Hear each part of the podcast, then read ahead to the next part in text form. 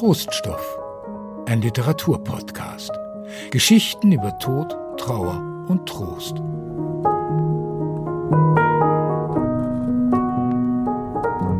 Herzlich willkommen zu dieser neuen Episode von Troststoff. Heute geht es gleich um zwei Bücher. Das eine ist das Buch von Wolfgang Herrndorf Arbeit und Struktur. Mit Wolfgang Herrndorf wollte ich immer gerne sprechen. Ähm, aber er hat seinem Leben 2013 ein Ende gesetzt und es ist gar nicht so einfach, jemanden aus seinem Umfeld ähm, ja, zum Gespräch zu bekommen. Und deshalb habe ich mich sehr, sehr, sehr gefreut, als ich im vergangenen Jahr gesehen habe, dass sich jemand die Mühe, die Arbeit, die Zeit genommen hat, ähm, ein Buch, eine Biografie zu schreiben über Herrndorf. Die heißt auch ganz kurz nur Herrndorf und geschrieben hat sie Tobias Rüther. Redakteur bei der Frankfurter Allgemeinen Sonntagszeitung, Autor mehrerer Bücher und mir Gott sei Dank im Leben schon mal über den Weg gelaufen. Herzlich willkommen, Tobias. Ähm, danke, dass ich hier sein darf. Eine Biografie zu schreiben heißt, sich sehr viel Zeit zu nehmen, sich mit jemandem auseinanderzusetzen. Warum ausgerechnet Wolfgang Herrndorf? Ich habe mit Herrndorf eine, äh, eine persönliche Beziehung äh, in zwei- oder dreifacher Hinsicht. Ich gehörte zu ganz kurz zu dem Kreis ähm, der höflichen Paparazzi. Das war so ein Online-Forum, was sich so Anfang der Nullerjahre in Berlin ge gegründet hat. Ähm, kannte ihn darüber schon so ab 2001 vom Namen her und habe so seinen, weil sich unsere Lebenswege da so gekreuzt haben, ähm, habe seinen, seinen Weg dann immer so auch verfolgt, auch in dem Augenblick, als ich anfing, über Literatur zu schreiben. Und dann haute mich 2010 sein berühmtester Roman Chick einfach komplett aus der Bahn, weil und hat mich dazu hat mich dazu gebracht noch also ein das erste Buch eigentlich über Herrndorf zu schreiben Männerfreundschaft heißt das. Ähm, weil ich ich hatte immer eine lebenslange Neigung dazu Geschichten von besten Freunden zu lesen. Und dachte ich kenne jetzt irgendwie das ganze, die ganze Bibliothek. Und dann kam Chick und ich dachte, das kann doch nicht wahr sein, dass dieser Typ es schafft, diese Geschichte nochmal so zu schreiben ähm, und zu erzählen, als, als hätte ich sie noch nie gelesen vorher. Und das hat mich, weil, ähm, weil es mich eben auch so existenziell selber, nicht nur als, als Literaturkritiker, sondern auch als Mensch so bewegt hat, dazu gebracht, dass ich eben der Frage, warum ich eigentlich so leidenschaftlich Männerfreundschaftsgeschichten sammle und auch selber in meinem Leben habe, das hat mich dazu gebracht, dieses Buch zu schreiben. Und daraus entstand dann, ähm, also das war ein Teil einer größeren Auseinandersetzung mit Herrndorf, die dann 2016, 2017 den Verlag Rowold Berlin äh, dazu erwogen hat, gemeinsam mit den Eltern und der Witwe von Herrndorf auf mich zuzutreten, zu fragen, ob ich mir vorstellen könnte, diese Biografie zu schreiben. Insofern war es nicht meine eigene Idee, ähm, ich habe keine Sekunde darüber nachgedacht, ob ich das tue oder nicht, als die Frage kam. Aber es kam eben halt einfach auf diesen Umwegen und durch diese, eigentlich durch diese jahrelange Beschäftigung mit ihm, die diejenigen, die, die, die mir vertrauen mussten, ähm, dann das Gefühl gegeben haben, dass sie das auch können. Und wie man ähm, an mehreren Stellen oder durchweg durch das Buch ja auch spüren kann beim Lesen, ähm, dass sie dir tatsächlich viel anvertraut haben und so auch nochmal einen anderen Blick ähm, auf das Leben von Herrn Wolfgang Herrndorf eröffnet haben, als das, was wir vielleicht dachten, ähm, nach seinem Tod im Sommer 2013 schon von ihm zu kennen. Ich finde, man kann ganz gut dein Buch lesen, ohne dass man die Werke von Herrndorf alle gelesen haben müsste. Das finde ich unter anderem eine große Stärke deines Buches. Ähm, und andersrum ist es für mich so gewesen, dass durch dein Buch mir Arbeit und Struktur so viel klarer geworden ist. Ähm, wann ist dir Arbeit und Struktur über den Weg gelaufen und wie war so dein, wie soll ich sagen, dein Leseempfinden? Ich bekam im ähm, September 2010 von einem gemeinsamen Freund, der auch zu den Paparazzis gehört, zu den sogenannten Pappen, eine SMS. Ähm, Herrndorf ist schwer, schwer, schwer krank. Ähm, und der hat schick gelesen, äh, geschrieben und, ähm, und schreibt diesen Blog, willst du da nicht, lies doch mal. Und ähm, ich hatte Herrndorf äh, zwar immer so irgendwie auf dem Schirm, aber ähm, dieses Buch eben oder die Veröffentlichung dieses Buches einfach auch verpasst und habe dann ab September 2010 angefangen, diesen Blog zu lesen.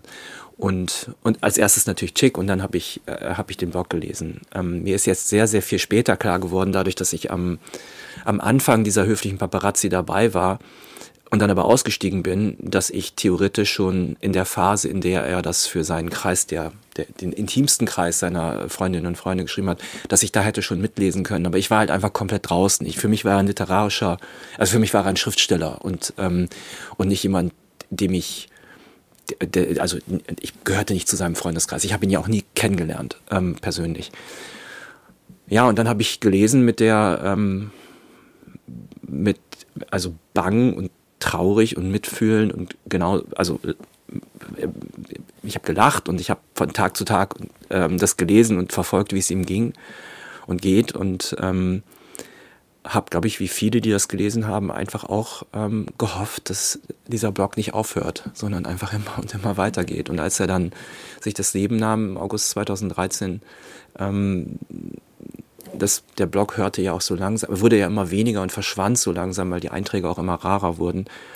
Ähm, das habe ich dann wiederum ähm, auch wieder von dem gleichen Freund erfahren, der, der mir eben darauf hingewiesen hatte, dass es diesen Blog gibt. Saß ich im Büro und habe geheult, weil es einfach mich auch dann komplett ähm, aus der Bahn geworfen hat. Insofern, ähm, ich habe für dieses, für die Biografie versucht, eine journalistische oder bin mit journalistischer Distanz an diese Figur rangegangen, aber ich kann nicht verhehlen, dass er mir einfach wirklich über diese, über das Literarische hinaus eben durch das, was er geschrieben hat, weil es mich so berührt hat, ähm, dass er mir immer quasi eben auch ähm, menschlich sehr, sehr nahe gegangen ist. Also das war dann eben auch die Balance, die ich versucht habe zu halten in der, in der Biografie. Ja, und Empathie ist ja etwas, was auch gute Journalisten auszeichnet. Ja, ja. Ähm, mein Leseerlebnis war so, dass ähm, ich Arbeit und Struktur gekauft habe, weil es alle gekauft haben zu einem gewissen Zeitpunkt. Und dann habe ich es angefangen und nach zwei, drei Seiten aufgehört, weil es mir einfach zu hart war. Mir war das anfangs, ähm, das war nicht, da, es war, es war einfach nicht mein Buch zu diesem Zeitpunkt. Und zu einem anderen Zeitpunkt, als ich selber dabei war, einen Abschied zu verarbeiten, habe ich es tatsächlich in einer Nacht durchgelesen. Und ich glaube, mm, wer es noch nicht gelesen hat, ähm, das ist sozusagen die kleine, die kleine Warnung. Das kann es kann wie bei jedem anderen Buch auch, es kann eben passen, aber es kann auch, weil es so eine ungewöhnliche Dokumentation und quasi Live-Berichterstattung damals ja war, eben auch ähm, zu viel sein. Ähm, vielleicht noch mal für die, die es noch nicht gelesen haben: Ein Mann hat Kopfschmerzen, lässt sich untersuchen, geht von Arzt zu Arzt und erhält dann im Frühjahr 2010 die Diagnose Hirntumor.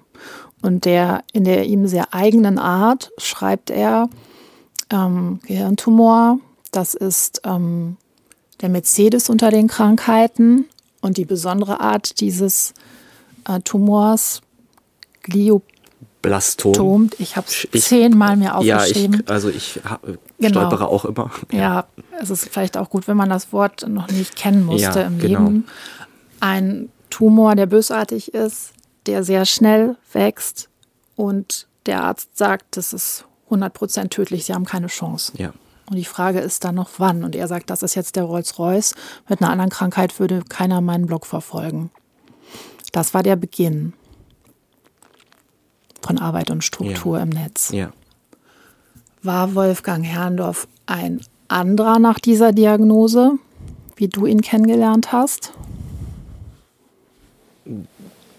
Also ganz sicher war er anders, weil er wusste, dass er innerhalb von kürzester Zeit, äh, anders als er sich das erhofft hatte, sterben würde. Das glaube ich, diese existenzielle Veränderung, ähm, davon kann man ausgehen. Es ist aber so, dass er eigentlich was sein, äh, wenn ich so all die Jahre und seine alle seine Selbstäußerungen, literarisch, malerisch, alles das, was er gemacht hat. Er hat ja als Maler begonnen und Illustrator und wurde dann Schriftsteller. Wenn ich das so, wenn ich mir das so anschaue, der Ton oder sagen wir mal die Art und Weise der Distanz zu den Dingen, die ihn überwältigen, selbst wenn er selbst wenn er in die, in die Natur schaut und überwältigt ist von, der Liter von, dieser, von dem Anblick der, der Schönheit der, Liter äh, der, der Natur, ist da immer ein Filter von, ähm, ein, ein Filter und eine Verarbeitung dieser Erfahrung in einen Ton, der, der eine gewisse metallische Kälte schon auch hat, auch wenn, wenn, auch wenn, wenn, wenn es noch so genau beschrieben ist, da gibt es immer eine Form von, da gibt es immer so eine Glasur von Coolness, würde ich fast schon sagen. Und das ist das, was er, was er auch in Arbeit und Struktur in den Blog-Einträgen ähm, fast bis zum Schluss zeigt. Das ist seine Art und Weise. Ich glaube, immer irgendwie sich auch ein bisschen die Welt ähm, auf Distanz zu halten. Insofern würde ich sagen, er verändert sich im Ton als Schriftsteller nicht in diesem Blog. Ähm, aber menschlich kann man davon ausgehen, oder das, davon handelt der Blog ja. Ja, es ist, er ist, ähm, ähm, er, er, ähm, das sind zwei verschiedene Menschen sozusagen. Der Autor, der dann diesen Text schreibt und der Mensch, der dann in die Therapie geht. Im Buch ist ähm, sehr schnell zu Beginn ähm, klar, das formuliert er auch so, er sucht eine Exit-Strategie. Das benennt er auch genauso, dieses Wort Feld. Und bei dir habe ich gelernt, dass diese Exit-Strategie, hm, dass ihm das schon nah war vor der Diagnose. Ja, also er hat im Grunde schon als, also es ist so, er, er geht, er, er Weihnachten 2009 ähm, fällt er äh, in einer Buchhandlung in Norderstedt wo er herkommt, ist er mit seiner Mutter unterwegs, fällt er über einen, über einen Tisch, er merkt langsam, irgendwas stimmt nicht. Und ähm, dann eben, du hast es eben gesagt, kriegt er Kopfschmerzen, Schwindelanfälle, wird ins Bundeswehrkrankenhaus ähm, eingeliefert. Da gehen die erst noch davon an, aus, dass es ganz was anderes ist. Und irgendwann mal merken sie aber da, und die Ärzte sagen ihm, da ist irgendwas. Und also lange bevor er weiß, dass es wirklich richtig, richtig, richtig das Allerschlimmste vom Allerschlimmsten ist, wappnet er sich, indem er sagt, ähm, ich werde mir das Leben nehmen. Es geht es hier, ich werde hier nicht Sieg, äh, in einem Siechtum dahin schwinden, sondern ich, ähm, ich, ich nehme das selbst in die Hand. Ich, über, ich überlasse das nicht ähm, dem Tod sozusagen oder dem Tumor ähm, oder der Natur, sondern ich nehme das selber in die Hand. Noch bevor er also weiß, dass es wirklich das Allerschlimmste ist. Und das beginnt dann tatsächlich, oder das ist tatsächlich schon so zwei Wochen, bevor er dann wirklich von seinem Arzt äh, und Professor die Glioblastom-Diagnose bekommt. Insofern der Entschluss äh, fällt früh, ja. Im Grunde auch eine Form von, vielleicht auch, ich habe ja eben gerade von dieser Distanz oder sagen wir dieses auf Zeit spielen, was er dann, was er, ähm, was er auch in anderen Feldern seines Lebens immer wieder zeigt, auch da das zeigt sich. Er ist gewappnet ganz früh. Egal was kommt, ich bin stärker als das, was kommt. Ähm, er beschreibt an einigen Stellen im Buch ja auch seine Definition von Leben und das hat viel mit Kommunikationsfähigkeit noch zu tun, ne? sich ausdrücken zu können. Mhm. Mhm. Und die, ähm, ja, einfach Herr im Haus, ich mag diesen Ausdruck nicht, er benutzt ihn, ich, Herr im Haus bleiben. Also dieser, die, man muss sich den Herrn doch vorstellen als einen unglaublich willensstarken Menschen, der äh, auch, glaube ich, kann man sagen, sehr bei allem Selbstzweifel, das, den er sein Leben lang gehabt hat, schon weiß, wie klug er ist und der äh, dem eben auch diejenigen, die sein Niveau intellektuell nicht hatten, eben auch nachsagen, dass er sehr arrogant gewesen äh, ist. Dieses, ähm, diese Distanz oder diese Überheblichkeit im Sinne von, ich stehe ein bisschen, also ich bin tatsächlich ein bisschen erhoben über den Dingen, diese, ähm, diese Perspektive etwas von, von oben nach unten, ähm, das ist äh, kennzeichnend für ihn. Und ich glaube, dass er das, ähm, dass diese Überlegenheit vor allen Dingen eben in der Artikulation gelegen hat. Egal, ob es jetzt Malen war vorher, daran ist er gescheitert aus seiner Sicht, oder eben schreiben und sprechen zu können. Und das setzt ihm dann, es gibt eben ganz, ganz spät in seinem Leben den Augenblick, wo er sich an den Namen seiner Frau nicht mehr erinnern kann. Und das ist äh, einfach, ähm, einfach einer der Augenblicke, oder eigentlich auf, der, auf den letzten Metern seines Lebens äh, so einer der Momente im Kreis, so jetzt, äh, jetzt ist es langsam soweit. Das, ich ertrage das nicht. Ich ertrage nicht, zu, nicht sagen zu können, welche Farbe Ketchup hat und so. Und das ist, Sprache ist für ihn, ähm, Sprache ist für ihn Ausdruck, ähm, die Welt im Griff zu haben, so ungefähr. Und als die dann, als die Sprache schwindet, das ist das, ähm, ja, das ist das Furchtbarste, was ihm, also abgesehen vom, also sozusagen, das ist das Furchtbarste, was ihm passieren kann, abgesehen von dem Furchtbaren, was ihm eh schon passiert, während, während er die Sprache verliert. Ich habe ähm, durch dein Buch gelernt, dass sein Großvater sich auch selbst ähm, erschossen hat, ne, mhm. ne, bevor er durch, glaube ich, einen Gerichtsprozess mhm. Mhm. Ähm, es ihm gedroht hätte, ja. hingerichtet zu werden. Ähm, du, du setzt das nicht in Verbindung miteinander. Mhm. Konntest du, oder ich weiß nicht, ob die Frage zu weit geht, aber Außer Herrndorf hat sich im Blog ja zumindest nie dazu geäußert, mhm. dass der Großvater eine Rolle gespielt haben mhm. könnte. Also ich, äh, es gibt auch, ähm, ich, es gibt eine Rezension dieses äh, meines Buches, äh, äh die, die davon, die eben dann sagt, ähm, ich würde dann Zusammenhang herstellen, den ich aber gar nicht, ich, also mir ist es dann in dem Moment klar geworden, dass man das natürlich sofort äh, denken könnte, dass eben, weil es da, also als gäbe es eine suizidale Tendenz in der Familie. Mir ist ja Waffenfetischismus da eigentlich der Punkt gewesen. Es ist also ein Lebensmotiv in der Familie Herrndorf, ähm, ist eben, also mütterlicherseits, väterlicherseits, ähm, da waren immer Waffen da es, äh, dass der Vater, sein Vater Christian Herrndorf eine Winchester zu Hause hatte, äh, das erwähnte in Arbeit und Struktur. Und ich weiß nicht, wie es bei dir ist. Ich bin in meinem Leben nie mit einer Waffe in Berührung gekommen. Ich komme, wir kommen beide aus der gleichen Region, wo man umgeben ist von Jägern. Äh, ich habe in meinem Leben einmal eine Pistole in der Hand gehabt und es war, ich habe fast eine Panikattacke daran bekommen, da, davon bekommen. Herrndorf Fetischis. Außer Wasserpistole. Außer Wasserpistole, selbstverständlich. natürlich, genau, sehr. Ich habe selbstverständlich also alle möglichen Waffen selber gebaut, aber eine richtige Waffe, ja. also eine richtige Knarre. Ähm, ich habe einmal eine in der Hand gehabt und das war furchtbar. Also es war wirklich richtig furchtbar. Und deswegen war es, also es gibt so ein paar, das ist jetzt, spielt jetzt für die, für die Biografie nicht so eine große Rolle, ähm, wie ich jetzt mit Waffen oder was ich für ein Verhältnis zu Waffen habe. Aber ich fand es dann doch so, bemerkenswert, äh, dass man sieht, in dieser Familie gibt es einen, gibt's einen Umgang mit Waffen, der was Selbstverständliches hat. Und einen Waffenfetischismus, der bei Herrndorf möglicherweise, weil er eben auch Technik versessen war und auch Geräte liebte, manchmal vielleicht eine andere Dimension ähm, ha hat. Aber was mich da daran eben, was ich daran eben, was, was mich daran eben interessiert hat, deswegen habe ich es erwähnt, beiläufig, ähm, äh, ist eben es waren Waffen präsent. Ja, ähm, das mit der Technikbesessenheit geht ja so weit, dass er seine Freunde bittet, im Nachhinein ja festzuhalten, wie in Anführungszeichen erfolgreich, präzise mhm. er sich selber mit der Waffe, die er sich dann auf irgendeinem Wege besorgt hat, ähm, mhm. sich ein Ende gesetzt hat. Und mhm. die schreiben das ja auch im Nachwort. Ja. Und das ist das, ich bin neulich auf einer Lesung danach gefragt worden, ob Herrndorf Teil eines sozusagen dieses Suiziddiskurses oder sozusagen selbstbestimmtes äh, Sterben, ob er sich Teil von dieser Auseinandersetzung, die ja bis heute uns beschäftigt, sich so empfunden hat. Das würde ich komplett ausschließen. Er, ähm, er, er, er ver verfolgt zwar, interessiert sich schon und schaut sich an, wie, welche Möglichkeiten sich das Leben zu nehmen es gibt, aber er hat da keine Mission oder irgendwas. Aber was für ihn schon wichtig ist, und was ihn zur Verzweiflung gebracht hat und was diesen autonomen Charakter Herrndorf zur, also wütend gemacht hat, war festzustellen, ich kann, ich kann nicht einfach mir, ich kann nicht einfach, also ich kann nicht darüber entscheiden, dass ich mir das Leben nehme. Ich kann nicht in die Apotheke gehen. Ich kann, ich, ich, es ist sagen, dieser Staat schreibt mir vor, dass ich das nicht darf.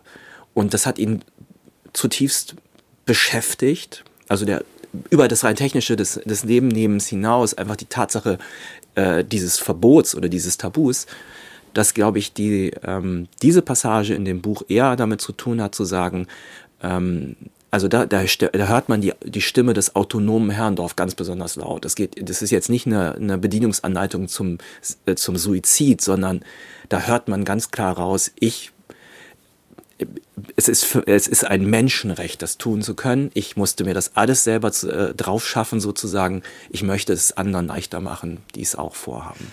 Ich finde, das wird auch an vielen Stellen im Buch ähm, deutlich. Also er ist ein bisschen besessen von Margot Käßmann. ja. evangelische Theologin und ehemalige EKD-Vorsitzende, weil er die irgendwie in dieser Debatte immer verfolgt und sie da wirklich nicht mag, um mhm. es freundlich zu sagen. Mhm. Und die, dieses Beispiel ähm, mit der AOK finde ich auch so deutlich, wo er sagt, lieber Staat irgendwie, ne, Globuli, okay, ja. aber ich bekomme ja. hier nichts, um ja. mir ein Ende zu setzen. Ja, ja. Und die, äh, ja, das ist eine, gerade die Auseinandersetzung mit den Krankenkassen ähm, in dieser Situation, also festzustellen, äh, auch bei ganz anderen Fragen, also bei seiner, bei seiner, bei seiner ähm, Tumortherapie festzustellen, wie die Krankenkassen eben auf seine, an, seine Bitten reagieren und wie überhaupt dieser Apparat einerseits eben, ähm, eben Globuli verschreibt, aber andererseits eben nicht, ähm, nicht willens ist, Avastin, das ist ein, äh, ein, ein Mittel, was ihm dann auf den letzten, in den letzten Monaten geholfen hat, ähm, ihm zu finanzieren. Ähm, all dieser ganze Komplex, das ist, äh, da, da, ich glaube, da, da, das ist, da, da prallen eben dann wirklich tatsächlich sein starker Wille auf ein, auf einen undurchsichtig entscheidenden Apparat, der eben dann eben Globuli äh, ähm, und Homöopathie eben fördert, aber nicht Gut, das kann man jetzt nicht den Krankenkassen vorwerfen, dass sie nicht frei Haus oder verschreibungspflichtig, das ist, das ist ja die klar. Politik, die das, eine Regelung genau, finden ganz muss genau, und die ja. sie schlammert. Die genau und so und äh, bei Käsmann, ich meine diese Passagen, das ist ähm, gleichzeitig dieses Buch Arbeit und Struktur ist ja gleichzeitig sehr sehr lustig und sehr sehr traurig, meistens im, oder oft im gleichen Augenblick. Und äh, zu meinen Lieblingsstellen in diesem Buch gehören die, wo er immer wieder bei Amazon äh, die aktuellen Bestsellerlisten der anderen Sterbe- oder Todes- oder Trostbücher ähm, auflistet und dann steht dann, ich komme als Blümchen wieder oder Mama spielt jetzt Geige im Himmel und dieser ganze furchtbare, schreckliche Kitsch. Und dann steht, also nach dieser Abfolge von Gänseblümchen und äh, Geigen im Himmel, Arbeit und Struktur. Und er, er weiß schon irgendwie quasi, er reiht sich da so ein in einer Auseinandersetzung und macht, markiert damit einerseits wie unglaublich alleine er sich mit dem, was er vorfindet, was ihm helfen könnte, er findet, weil er natürlich nicht, ich bin ein Gänseblümchen und komme im Himmel wieder oder sowas, das liest er natürlich nicht. Damit markiert er das einerseits und setzt sich aber auch ab und in einen Zusammenhang, indem er sein eigenes Buch da auch oder sein werdendes Buch damit reinstellt. Und ähm, da sieht man, ich fand das, ich finde das gleichzeitig eben unglaublich komisch und wahnsinnig tragisch, weil man eben sieht, dass es eben in dieser, äh, man, man, wenn es darum geht, sich das Leben zu nehmen oder in dieser einsamsten Entscheidung von allen Entscheidungen, findet man ganz viel Kitsch, aber Hilfestellung macht der Staat einem nicht leicht. Und das, glaube ich, ähm, der ist, Herrndorf ist nie politisch gewesen, aber vielleicht ist das einer der wenigen Augenblicke, wo man wirklich quasi tatsächlich, den, tatsächlich sieht, was er, da politisiert er sich, und ich sage das in aller Vorsicht schon, eben weil es ihn einfach so umtreibt. Und so kommt dann eben auch zustande, dass er eben darauf drängt und möchte und sich wünscht, dass man aus dem Buch irgendwie rekonstruieren kann, wie es denn geht, wenn man es selber vorhat. Ich habe an mehreren Stellen über die Härte und Traurigkeit oder auch die Ironie, die er da entwickelt, ähm, lachen müssen. Ich weiß eine Stelle, ähm, da schreibt er, und das sind meist diese ganz kurzen Sätze, dieses Auf Wiedersehen Haare zum Beispiel. Ja, ja. Und es gibt eine Stelle, da sagt er, ähm, C und ich haben gestern irgendwie auf dem Bett gelegen und eine Dokumentation geguckt ähm, über die Serienmörder der Golden Gate Bridge. Mhm. Wer hat den besten Ja. äh, Aufschlagswinkel? Ne? ja. Und das ist dieser, das ist das auch gewesen, wovor ich mich beim Lesen manchmal gefürchtet habe und andersrum ganz ehrlich gesagt, es so komisch sich vielleicht anhört, aber auch dankbar war, weil er eine Gedankenwelt eröffnet, in die ich reingucken durfte. Ich vers versuchen konnte, z- wenigstens zu folgen. Ja, es, ich, diese, ja, ich, das, ich, äh, wenn ich jetzt selber über solche Stellen nachdenke, ich, ich, ich, ich schrecke da äh, schon auch immer noch ein bisschen zurück, weil er die- dieser, dieser Dominanzcharakter, den er, der er ist, bis zum Schluss bleibt, der zeigt sich da eben auch. Ja, man Also, darf es nicht eins zu eins Ja, nehmen. genau, ja. Aber Na? gleichzeitig, aber er will, aber er will natürlich auch nach außen, will er natürlich, oder in diesem Text will er natürlich derjenige sein, der in so einer, in so einer Ungerührtheit, ich sag das, ich nehme es sofort wieder zurück, was ich jetzt sage, in so einer Ungerührtheit, Ungerührtheit so etwas schreiben kann. Ich sitze da und schaue mir die Dokumentation, die es ja auch alle gibt, über, äh, über Schweizer begleitetes Sterben, eben, er schaut sich das alles an. Aber es gibt ja genügend andere Stellen, in denen er eben ein- einfach auch dann zugibt, wie er völlig überwältigt an der Ampel weint, weil ein kleiner Junge neben ihm steht. Und man immer, es ist so aufgefangen, dass er immer, dass, also er ist, er, man, er lässt sich immer wieder auch in dieser Pose sozusagen, er, er, er lässt zu, dass man ihn durchschaut in der Pose, die er, die er immer wieder einnimmt. Aber die Pose selbst, wenn sie sich zeigt, ähm, finde ich, finde ich hin und wieder dann doch auch schwer zu verkraften. Also, weil ich das Gefühl habe, das geht jetzt tatsächlich über die, über den Suizid hinaus oder seine Lebenssituation hinaus. Das ist leitmotivisch in seinem ganzen Leben. Er posiert oft. Pose ist und Selbstbild, sozusagen geformtes Selbstbild nach außen ist ein Riesenthema bei ihm.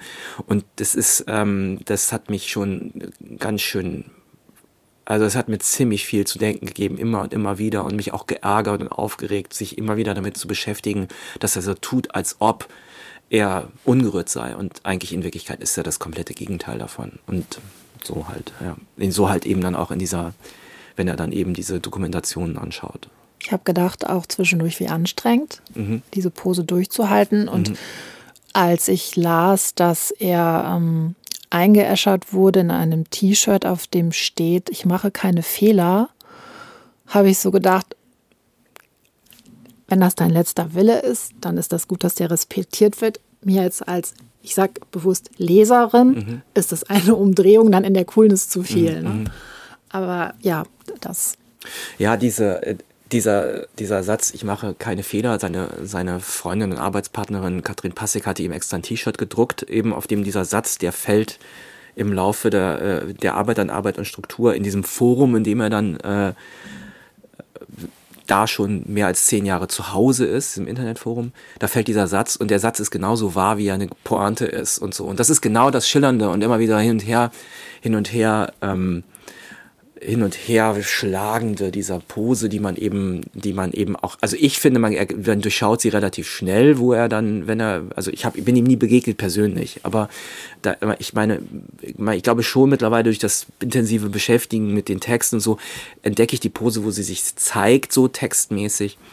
Ähm, aber das heißt nicht, äh, das fand ich an, also ich habe als Journalist mich besonders gerne, wenn ich, ich habe viel Popkritik in meinem Leben gemacht und ich fand das Inauthentische äh, immer das Reizvollste. Also da, wo, wo man, wo, also sozusagen die Lüge, die die Wahrheit sagt, äh, alles das in der, in der Popmusik, wo Leute sich verkleidet haben oder exaltiert aufgetreten sind oder so getan, als ob, als ob, wo man immer dachte, das ist eigentlich nur so ein, ähm, das ist so eine Luftnummer, die bedeutet gar nichts. Und da oft versteckt sich eben halt eine tiefere Wahrheit über das, das Wesen der, des Menschseins. Und ich glaube, dass es hier eben auch so ist, dass diese Pose, äh, das Inauthentische, das Spielen mit etwas in Wirklichkeit die Wahrheit noch viel stärker ans Tageslicht bringt. Und ich mache keine Fehler, heißt natürlich, ich habe panische Angst, Fehler zu machen, weil ich weiß, dass ich welche mache aber ich mache, hau erstmal so einen Satz ich hau raus. Mal einen raus. Ich hau erst mal einen raus und dann schauen wir mal, was das Kleingedruckte dann so hergibt. Ja, ja. In, in der Erklärung, wie, wie du es jetzt sagst, habe ich sofort wieder diese Passage vor Augen, ähm, wie er sich zu Harald Schmidt äußert, weil mhm. er den ja wirklich cool findet. Mhm. Aber an einer Stelle eine große Irritation hat und da würde ich auch gerne mit dir drüber sprechen. Gott.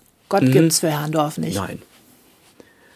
Ja, es, ähm, er ist lustig, Harald Schmidt. Ähm, es ist echt lustig, der, ähm, der taucht ständig auf, obwohl der eigentlich, also ich, er hat, er hat auch Harald Schmidt Show, wie wir aus dieser Generation, wir sind das ja im weitesten Sinne, sind wir ja alle äh, davor geklebt vom Fernseher, haben das, hab den geguckt, haben den geguckt.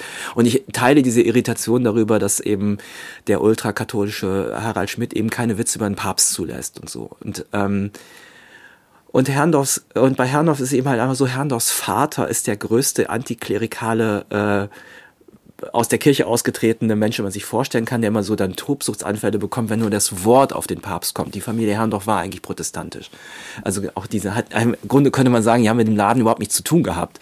Aber Herrndorf, ähm, diese Erkenntnis ist früh bei ihm da und verändert sich bis zum Ende seines Lebens nicht. Herrndorf glaubt nicht ans Schicksal, Herrndorf glaubt nicht ans Jenseits, Herrndorf glaubt nicht an Fügung, glaubt nicht an die Kirche, glaubt nicht an, glaubt nicht mal, dass es uns überhaupt gibt, sondern dass wir, äh, dass alles quasi ähm, eine Autosuggestion unseres Gehirns ist. Und Gott ist für ihn der Osterhase im Grunde. Es gibt auch eine sehr, sehr lustige äh, Passage, wo er dann sagt, ich glaube, da ist Benedikt in, in Berlin, äh, der Papst, und ähm, und er sagt dann so sinngemäß, äh, die ganze, dieser ganze Zirkus hier äh, für äh, äh, nur weil der, also sinngemäß, nur weil der Osterhase jetzt auf einmal zu Besuch ist. So, das ist die ganze Verachtung und die intellektuelle Herablassung. Trotzdem durchzieht sein Leben intensive Gespräche immer wieder über den Umstand, dass es Gott nicht gibt. Das heißt, also dieses Thema lässt ihn nicht los. Also man könnte man auf eine dialektische Art und Weise sagen, es ist für ihn auch nicht abgehakt, sondern es muss auf immer wieder, auf Wiedervorlage muss wieder das sozusagen ähm, zur Sprache gebracht werden. Und das ist, ähm, ja, ich würde sagen, schon ein bisschen verdächtig. Ich will nicht damit unterstellen, dass er am Ende jetzt irgendwie so damit gehadert hat, dass er gerne an Gott geglaubt hätte. Aber ich glaube, wenn er wirklich, wenn es ihn wirklich nicht interessiert hätte, dann hätte er einfach auch darüber geschwiegen. Und das kann er nicht. Er muss halt immer wieder darauf, immer wieder sich dazu äußern. Einige, also eine von den vielen, vielen produktiven Widersprüchen dieses Lebens, die mich, also so, äh, ähm, auch die haben mich eben sehr oft einfach echt in den Wahnsinn getrieben, muss ich echt sagen. Also dazu gehört die, die ganz sicher auch. Ja. Ich habe das gedacht, ähm, weil es immer wieder als Motiv auftaucht. Es gibt ja manchmal Menschen, die nicht an Gott glauben, aber die anderen Menschen das auf eine Art und Weise vielleicht neiden, weil den Glauben neiden, weil sie denken, die haben es leichter am Ende. Und da hatte ich drüber nachgedacht, ob, ob er diesen Gedanken vielleicht irgendwo mal zugelassen hat. Kategorisch schreibt er ja eher, die anderen sind irre mhm. und ich bin es nicht. Die, aber dieser Wunsch zeigt sich an, der zeigt sich viel, glaube ich, deutlicher in seinem Leben an einer ganz an anderen Stelle, einer viel prof tatsächlich profanen Stelle. Er hat, er, also er kommt nach dem mm, Zivildienst ähm, zum Malereistudium nach Nürnberg und äh, lebt dort in einem Studentenwohnheim, hat, findet sehr schnell einen wirklich eng, eng, eng, tollen Freund, Calvin Scott, ein Neuseeländer. Und die beiden diskutieren, auch die beiden diskutieren ständig über Gott und die, und die Schicksal und alles das. Und die beiden gehen aber immer zum Einkaufen um die Ecke in einen Supermarkt. Und Herrndorf ist äh, vollkommen fasziniert von einer der Kassiererinnen da. Und Calvin, mit dem ich äh, stundenlang, wirklich Stunden und Stunden, und Stunden gesprochen habe über seinen Freund Wolfgang. Kevin sagt, er war fasziniert von, äh, von Menschen wie dieser, ähm, dieser Frau Kellermann, ähm, genau wie er auch von, also er fährt da Rollschuh, hatte so einen Rollschuhclub, wo ganz viele, also so im Grunde, Herrnhoff sagt es selber einmal, so Kleinkriminelle fast schon, also Leute, die sicher nicht wie er Prust lesen. Ähm, er ist fasziniert von denen, weil die sich, und das ist seine Projektion, halt nicht martern und foltern mit den Problemen, die Herrndorf umtreiben. Schönheit, Wahrnehmung, Schicksal oder eben nicht Schicksal. Also er neidet quasi diesen einfachen Seelen diese Einfachheit, weil er, und das ist eine massive und ganz schön arrogante Projektion natürlich, weil er es so schwer hat ähm, mit all den Dingen, die er ständig in seinem Kopf wälzen muss. Und ich glaube, das, was du da eben gerade gesagt hast, mit ähm, es wäre so viel einfacher an Gott zu glauben, dann hätte ich irgendwie weniger Schwierigkeiten in, in meinem Leben. Das, also eine Variante davon also ich würde sagen, ich weiß nicht, ob, kann ich schwer beurteilen, ob er das, kann ich tatsächlich nicht sagen, ob er das bei Gott gedacht hätte, aber eine Variante davon, die im Grunde das gleiche ist, hat er auf jeden Fall empfunden. Nämlich, wie schön wäre es, wenn ich es, also um es jetzt mal ganz zugespitzt zu sagen, wie schön wäre es, wie einfach wäre mein Leben, wenn ich nicht die Sache so komplett gecheckt hätte, wie ich es getan habe, weil das macht es ganz schön schwer. Also, ja, also es ging, ja, ich war halt einfach ein, äh, er wusste, wie schlau er ist und so. Das kann man, glaube ich, so sagen. Und das, ja, ähm, das war nicht immer sympathisch. Ja, schlau war hat zumindest ein gutes Abi gemacht. Ja, so hat es ihm der deutsche Staat bestätigt. ja, genau. Und dann war er aber auch zu, einfach too cool for school und hat die Studienstiftung, ich meine, wer lehnt die, ein Stipendium der Studienstiftung des deutschen Volkes ab? Das hat ihn nicht mal interessiert. Er war also immer jenseits von, ähm, also er war immer sozusagen schwebte immer so ein kleines bisschen drüber. Und ähm, das bedeutet nicht, dass das, also das ist ja vollkommen klar, ist ja fast schon ein Klischee, ähm, dass er nicht Selbstzweifel hatte, aber seine intellektuelle ähm, Unbestechlichkeit, die, ähm, die ähm, da sind wir wieder an dem Punkt, als sie langsam schwindet, das ist ähm, schrecklich für ihn natürlich. Ähm, er ich habe gerade zwei Gedanken auf einmal, die sich blockieren. Aber den einen will ich noch zu Ende bringen zum Thema Gott. Ähm, das, woran er glaubt, das liest sich häufiger in den Posts, ist zu sagen, ich glaube an die Biochemie der Natur. Ne? Es gibt diese eine Stelle, wo ähm, er quasi schon fast erstaunt sagt, ich weiß gar nicht, warum diese ganzen Krebskranken immer nach dem Grund fragen, warum ihnen das passiert, warum habe ich diese Krankheit. Und er sagt einfach herzlich willkommen in der biochemischen Lotterie. Ähm, das war eine Stelle, die mir im Buch sehr gut gefallen hat. Jetzt will ich noch mal eben in die Antwort von dir zurückspringen, weil ich das einen der sensationellen Momente in diesem Buch fand. Ja, er lehnt, er lehnt dieses Stipendium ab, das, also für alle, die vielleicht die Studienstiftung nicht kennen, wenn man dort ein Stipendium bekommt, dann hat man sozusagen offiziell bescheinigt bekommen, dass man ein wirklich kluger ja. Mensch ist ja. und Großes in dieser ja. Republik von ihm erwartet genau. wird, sozusagen. Aber er macht etwas, er schmeißt ja später mh, hm, alle Briefe und alles, was er hat, weg. Er sagt ja auch seinen Freunden, ihr sollt meine Dateien auf dem Computer löschen und so. Er gibt ja genaue Anweisungen, welches Bild quasi zumindest in den Dokumenten von ihm übrig bleiben soll. Aber wer zum Teufel, wenn man von der Studienstiftung aufgenommen wird, bewahrt diese Dinge zwischen seinen alten Mietverträgen auf, damit man das noch irgendwo findet? Das ist, äh, da bist du mittendrin in dem, mittendrin in dem, äh, in dem widersprüchlichen, dem, dem widersprüchlichen äh, dieses ähm, dieses, äh, dieser Frage, wollte Herrndorf oder wollte Herrndorf nicht, dass etwas von ihm bleibt. Er hat selber, und darauf, ich bin froh, dass du die Frage nicht damit begonnen hast, äh, er hat selber ja verfügt, äh, Germanisten und Journalisten mit der Waffe von meinem Nachlass fernzuhalten. Ähm, das, mir war das die ganze Zeit bewusst, dass er das gesagt hatte. Ähm, aber tatsächlich ist es eben sehr auffällig, dass dieser Nachlass, den angeblich sich keiner anschauen darf, eben dass es dort eben bestimmte Dokumente gibt und andere nicht. Also dass er bestimmte Bilder äh, vernichtet hat und bestimmte Briefe, andere sind geblieben. Es sind ähm, ich, die, die ähm, Witwe Carola Wimmer und die Eltern Herrndorf haben zugestimmt, dass ich eben den Nachlass sehen darf. In diesem Nachlass befinden sich dann eben Briefe, mit beispielsweise dem Schriftsteller Gerhard Henschel oder von Kurt Scheel, dem Herausgeber des, Magaz äh, des, Magazins Merkur. Und es befinden sich Faxe, die er mit Leuten, mit denen er zusammengearbeitet hat, ähm, ähm, die er von denen bekommen hat. Es befindet sich, befindet sich eben dieses Schreiben, dieses Einladungsschreiben von der Studienstiftung. Es, seine, also es befindet sich ganz, ganz viel da.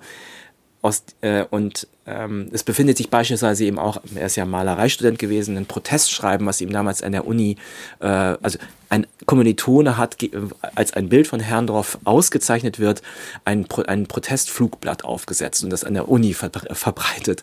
Das hebt er auf. Und dann würde ich jetzt schon auch sagen, wenn, wenn, äh, zu welchem Zweck, tatsächlich, zu welchem Zweck, und zwar vor allen Dingen kuratiert sozusagen, also es, sagen, es gibt da eine Sammlung von Dingen, von denen er nicht will, dass die Leute die angucken, aber er hat dafür gesorgt, dass es bestimmte Dinge in dieser Sammlung gibt und andere nicht. Und diese, diese Sammlung ist, glaube ich, kann man schon sagen, nicht nur für seine Eltern und seine Witwe da. Das ist alles rein interpretiert. Ich würde sagen, was man auf jeden Fall sagen kann, ist, ähm, er hat er hat dafür gesorgt, auch jetzt bei den Bildern beispielsweise, die es von, aus, äh, von ihm noch gibt, dass manche nicht, äh, manche es nicht überstanden haben, ähm, seine, sozusagen seine, seine Durchsicht seines Lebens und andere aber doch. Und das spricht schon für den Gestaltungswillen ähm, oder zumindest für die Möglichkeit, jetzt bin ich gleich fertig mit dieser sehr langen Antwort, die mich aber immer natürlich irgendwie, weil das automatisch natürlich so eine Rechtfertigungssituation für mich ist, darüber zu sprechen, weil er eben nicht angeblich nicht wollte, dass es so ein Buch gibt wie das, was ich geschrieben habe. Es gibt Indizien, die dafür sprechen, dass er aber trotzdem ähm, mit, dem, mit dem Kalkül wahrscheinlich eben also davon ausgegangen ist, dass sowas passieren könnte. Und dann hat er dafür gesorgt, dass bestimmte Dinge bleiben und nicht. Oder andere nicht halt. Wenn du so ihn so erklärst, dann muss ich jetzt einfach eine private Anekdote erzählen. Ich war auf einmal auf einer Hochzeit und da hat der Trauzeuge über die Braut gesagt, sie habe schon mit drei Jahren zu ihren Eltern gesagt, ihr sollt mich lieb haben, ihr Dovis. und das ist irgendwie so etwas, ja, ja, woran ich jetzt denken muss, wenn du das, wenn du ihn so schilderst, ja. dieses Doppeldeutige, was er von, von uns in der Leserschaft oder in der Rezeption ja. eben auch ähm, möchte. Ja, und ähm, es gibt von, also ihr müsst mich lieb haben, ihr Doofies, es gibt so natürlich auch dieses Frühreife an der Selbst, also das ist ja ein Satz, der bei einer Dreijährigen großes Selbstreflexionsvermögen, das ist bei Herrndorf auch eben ganz früh ausgeprägt und äh, nicht nur, dass der sehr, sehr früh, äh, ganz ergreifend in der Schilderung seiner Mutter, ganz früh eben offensichtlich ein Gefühl für seine eigene Sterblichkeit entwickelt hat. Ähm, er, äh, er hat schon wirklich, also seine Grundschullehrerin hat ein Bild, was er ihr in der zweiten Klasse gemalt hat, ihr Leben lang, also beziehungsweise Herrndorfs Leben lang aufbewahrt, weil sie dachte, wenn ich diesen Mann mal wieder treffe, mit 50 oder so, dann möchte ich ihm dieses Bild schenken, weil das so Wahnsinn war. Also sie hat es dann aber, also das ist wirklich tragisch. Ähm, sie hat es dann irgendwann mal dachte sie, das ist ja auch komisch, wenn ich den irgendwann mal wieder treffe und dann gebe ich ihm dieses Bild, was wird der von mir denken? Also wirft sie es weg und kurz danach eben wird Herrndorf schwer krank, erinnert sich eben unter anderem an seine geliebte Frau Nikolai und ähm, macht sie ausfindig und sie kam wieder in Kontakt und ähm, das ist unmittelbar vorher gewesen, dass sie dieses Bild weggeworfen hat. Und ich würde eben sagen, also ich meine, ich träume natürlich davon, dass mein Grundschullehrer Herr Tesch, äh, hallo, Herr meine, Tesch. hallo Herr Tesch, meine Klassenarbeiten aus der zweiten Klasse der Grundschule Bad Rodenfelde aufbewahrt hat. Aber wie vielen von uns geht das so? Bei Herrndorf war es so. Und das ist schon, ähm, das ist schon wirklich bemerkenswert. Also das waren wirklich unglaubliche Augenblicke bei dieser Recherche, als mir dann klar wurde, wie viele Leute um ihn herum auf ihn schon ganz früh so geschaut haben, gedacht haben, Wahnsinn, ja. Bei aller, also bei, bei allem getrübten Blick der Leute, die an, sich an ihn erinnern, weil sie, die alle ihn natürlich geliebt haben und natürlich auch äh, ein, ein liebendes Andenken an ihm natürlich weitergeben wollen, um es jetzt mal so zu sagen, ja.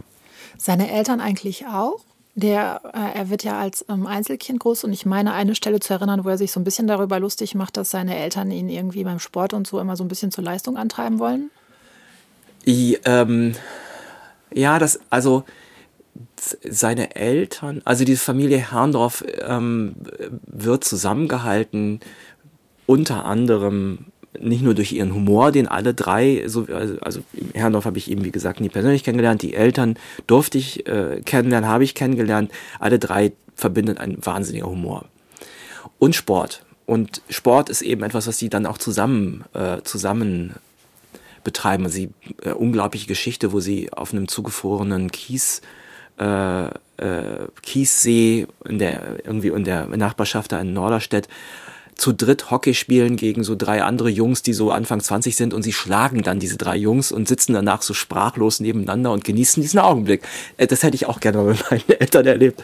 Das hält sie zusammen. Gleichzeitig ist aber auch wirklich bis heute, das merkt man den Herren bis heute, beide bis heute unglaublich sportlich. Ähm, das ist schon auch der Ehrgeiz ähm, der ganz früh eingepflanzt wird in ihm. Und die, das, was du gerade eben, auf das, was du gerade anspielst, ist, ähm, ist der, war der, ist eher so, dass die äh, Katrin Herrnhoff, seine Mutter, bei der Frage, woher Herrnhoffs Perfektionsdrang kommt, eben dahin kam zu sagen, möglicherweise ist das eben das Sportliche, was wir ganz früh in ihm wachgekitzelt haben, also immer der Beste zu sein, das sich dann eben quasi verwandelt hat in den Perfektionsdrang, der beste Schriftsteller, den besten Satz der Welt zu schreiben, das beste Bild, ähm, die beste Pointe zu bringen. Und das hat was Sportliches tatsächlich. Ähm, das ist so, ja, und das beginnt eben halt tatsächlich auf dem Postsee bei Preetz eben im Schlittschuhfahren und hält sich bis zum Schluss, bis zu diesem T-Shirt, ich mache keine Fehler. Das ist eigentlich natürlich auch der Ausdruck dieses ähm, ironisierten Perfektionsdrangs.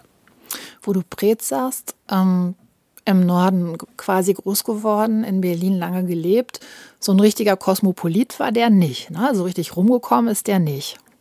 Nein, höchstens in, also er ist in, der, in seiner Kindheit und Jugend mit seinen Eltern verreist.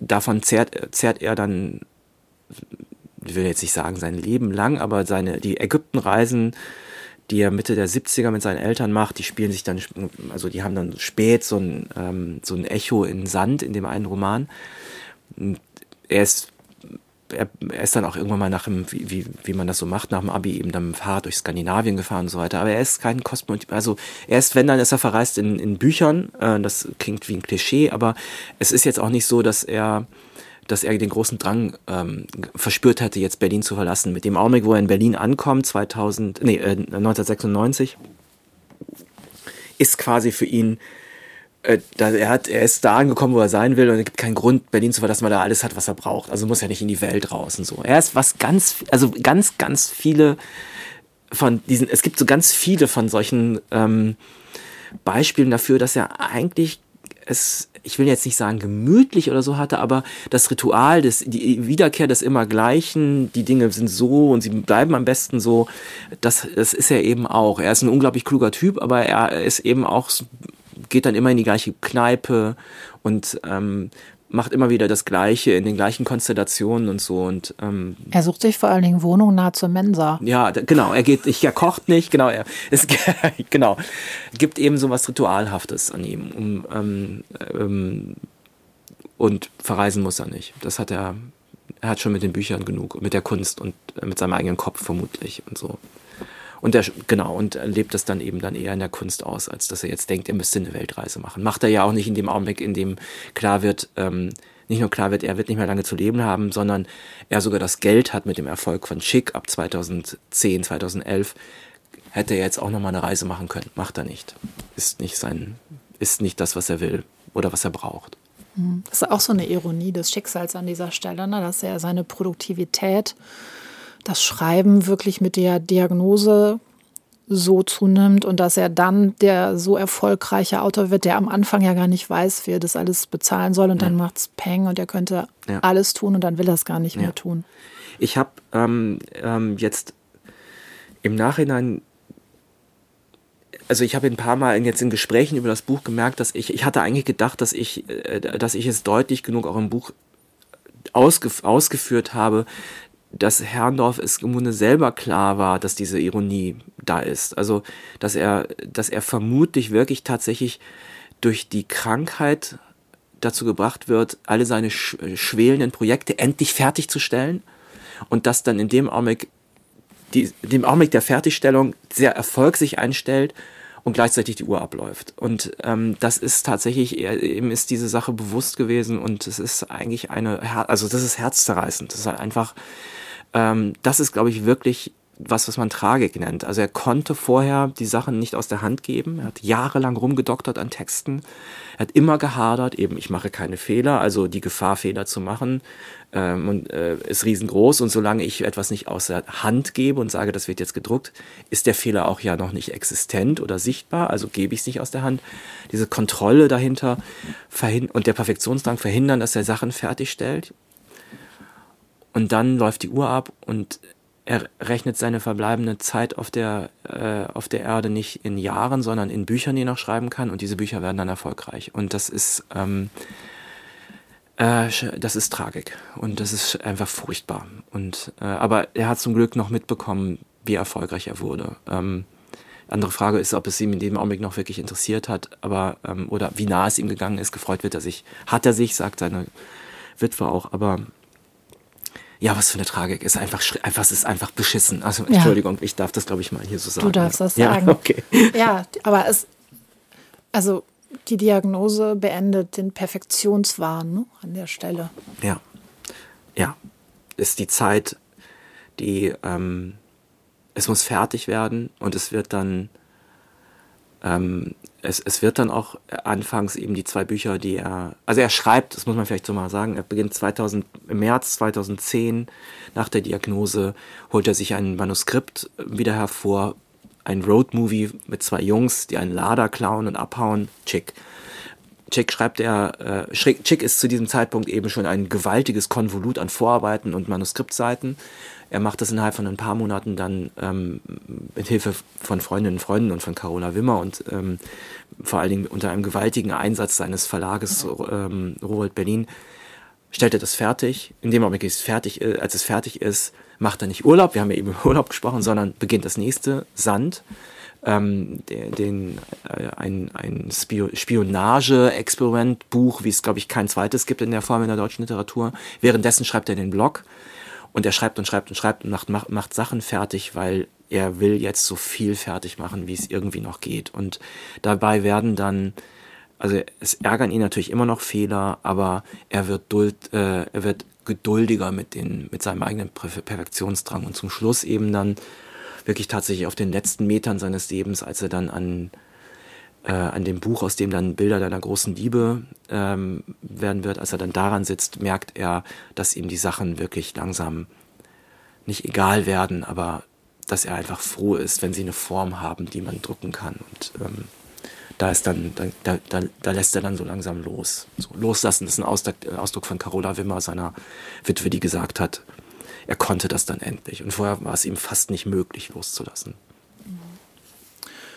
Ähm, Carola Wimmer hat im vergangenen Jahr ein Interview gegeben.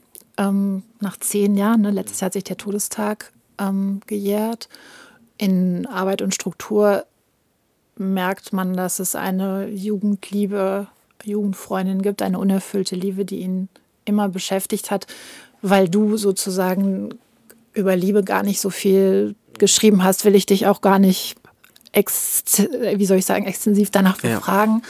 Aber es gab Frauen im Leben von Wolfgang Herrndorf und Carola Wimmer verwaltet ja den Nachlass ja. tatsächlich auch bis ja. heute. Ne? Ja. Ja. Also es gab immer Frauen äh, in seinem Leben. Und auch das, und es gab eine tragische Jugendliebe tatsächlich, die, äh, von der er in Arbeit und Struktur berichtet. Ähm, und es gibt aber auch in Arbeit und Struktur die Tendenz bei Herrndorf, sein Leben im Rückblick, sagen wir mal, isolierter darzustellen, als es dann tatsächlich war. Er redet oft von seiner seltsamen sozialen Existenz in Nürnberg und äh, als hätte er dort wie so ein Mönch in, seinem, in seiner Zelle gehockt. Ähm, er hatte in Nürnberg äh, schon eigentlich vergleichbar mit sozusagen anders, aber genauso ähm, auch einen großen Freundeskreis. Er hat Rollschuhfreunde gehabt. Das ist wirklich absurd. Er hatte eine Gruppe von Rollschuh Typen, die er auf der Straße getroffen hat und die, mit denen er ständig Rollschuh gefahren ist. Und die haben sogar vorgehabt, zusammen auf Rollschuhen nach Paris und wieder zurückzufahren. Und sie hat er ständig getroffen. Er hat auch dort eben eine Freundin gehabt, und noch eine zweite. Er hat einen, seinen besten Freund Kevin Scott gehabt. Er war also auf, er war nicht isoliert. Im Nachhinein aber, in Arbeit und Struktur, hat er das Bedürfnis, ich will es jetzt nicht zu weit äh, oder mich zu weit treiben mit der Deutung, aber er hat das Bedürfnis schon, den Unterschied ziemlich deutlich, ziemlich groß zu machen zwischen seiner Berliner Existenz, die er für die totale Erfüllung hält, und diesen kümmerlichen Jahren in Nürnberg. Ähm, also diesen Unterschied so groß zu machen, wie es irgendwie geht. Da merkt man eben, es gibt nicht viele Stellen in Arbeit und Struktur, wo ich jetzt sagen würde, ähm, da habe ich, ist mir jetzt irgendwie aufgefallen, dass er, dass er so ein bisschen schummelt oder so.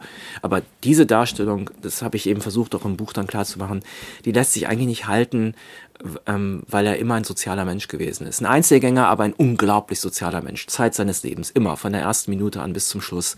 Jemand, der sich zurückgezogen hat und einen riesigen Freundeskreis hatte und vor allen Dingen umgeben war von Menschen, die dringend mit ihm befreundet sein wollten und so. Und diese Spannung, ähm, die trägt sein ganzes Leben und die spielt da so ein bisschen runter in Arbeit und Struktur. Ähm, ich habe es versucht, so ein bisschen eine andere Perspektive da zu zeigen. Ist Herrndorf denn tatsächlich jemand, habe ich mich gefragt, nach dem Lesen auch deines Buches, mit dem man gerne befreundet wäre?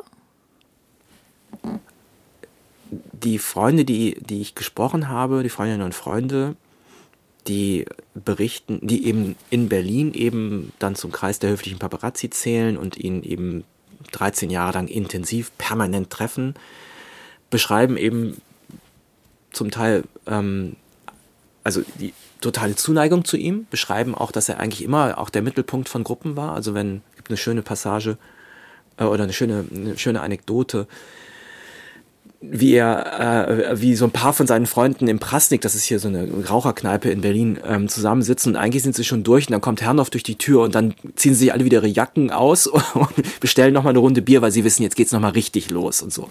Also er war, glaube ich, unglaublich, also war ein attraktiver, also ein attraktiver Typ, mit dem man zusammen, mit dem man befreundet sein wollte.